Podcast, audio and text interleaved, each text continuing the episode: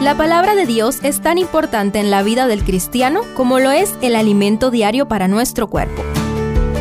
Estudia con nosotros el capítulo del día en Reavivados por su palabra. Éxodo 6 Ayer nos quedamos con el duro reclamo de Moisés a Dios porque al hablar con Faraón recibieron el revés de mayor opresión sobre los hijos de Israel. ¿De qué manera reacciona Dios? Estudiemos. Jehová respondió a Moisés, Ahora verás lo que yo haré a Faraón, porque con mano fuerte los dejará ir y con mano fuerte los echará de su tierra, según el verso 1. Esta fue la primera respuesta del Eterno, porque él tenía muy clara la portentosa manera en que liberaría a su pueblo de la esclavitud. Pero Moisés no sale del shock, está paralizado por el temor. Había provocado la ira de Faraón, considerado un dios en la tierra de Egipto, y eso le había costado el desprecio del pueblo de Israel. ¿Dónde están las palabras bonitas que hablaste? ¿Dónde está el Dios que se te apareció en la zarza? Cuán difícil nos es comprender los planes de Dios. Nos gusta seguir el plan de Dios cuando es agradable a la carne, pero cuando es necesario pasar por el valle de la aflicción, no estamos tan dispuestos a someternos a sus sabios designios. Pero Dios es tan misericordioso que brinda una segunda palabra a partir del verso 2. Tienes que volver a leerlo. Aquí el Señor le recuerda la revelación de su nombre, palabra que lamentablemente se perdió su pronunciación pero que no había sido revelado antes, ni a Abraham, ni a Isaac, ni a Jacob, los ancestros. Además, Yahvé trae a la memoria el pacto que estableció con Abraham y renovó con Isaac y Jacob.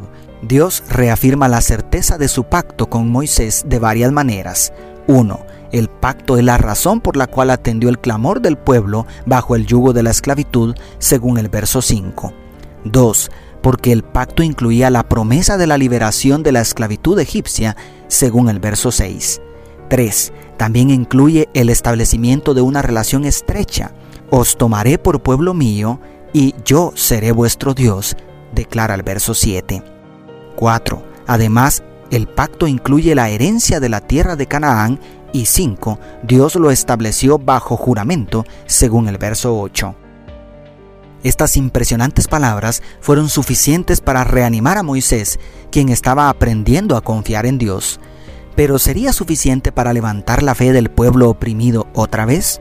Lamentablemente el pueblo no quiso escuchar más a Moisés por la poquedad de espíritu y a causa de la dura servidumbre, según el verso 9. ¿Te imaginas a Moisés luchando entre la fe que le inspiraba la revelación de Dios y la incredulidad del pueblo? Ahora me lo imagino confundido. Pero la paciencia de Dios es más increíble. En el resto del capítulo vemos a Dios luchando por reanimar al líder elegido.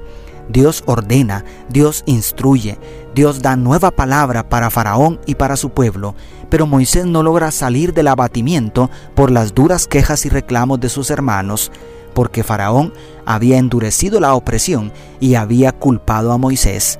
Este capítulo termina y Moisés no logra salir de la negatividad.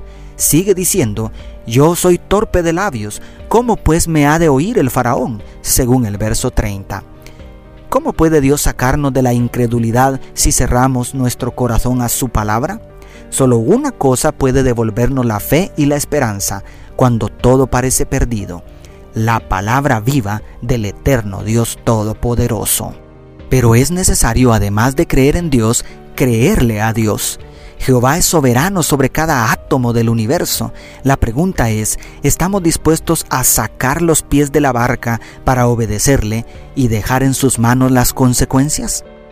Esa es la fe que Dios quiere darte para sacarte de la zona de la negatividad, para manifestar su gloria en tu vida. Dios te bendiga, tu pastor y amigo Selvin Sosa.